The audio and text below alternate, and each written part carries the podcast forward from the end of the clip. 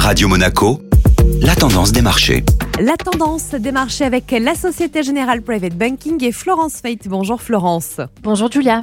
Alors est-ce que les bourses poursuivent leur chute? La bourse de Paris est au point mort ou presque. Pénalisés par la chute de Wall Street en début de semaine, les marchés boursiers européens et américains peinent à reprendre des couleurs. Les investisseurs restent prudents dans l'attente du congrès de Jackson Hole, grande messe des banquiers centraux de la planète, où le discours du président de la Réserve fédérale sera entendu. Jérôme Powell sera-t-il aussi incisif que lors de la précédente réunion de juillet? Affaire à suivre ce vendredi, Julia. Et côté pétrole, est-il reparti en hausse sur la séance? Après être retombé sur des niveaux d'avant-guerre en Ukraine, le pétrole remontait sur des niveaux proches des 100 dollars le baril pour le Brent. Le ministre saoudien de l'énergie a annoncé que l'OPEP pourrait être contraint de réduire sa production face à la chute des cours du pétrole ces deux derniers mois. Cette annonce a profité aux parapétrolières telles que CGG et Valourec, qui prenaient plus de 6% sur la séance. Total Energy clôturait en hausse de 3,2%. Bonne journée à tous.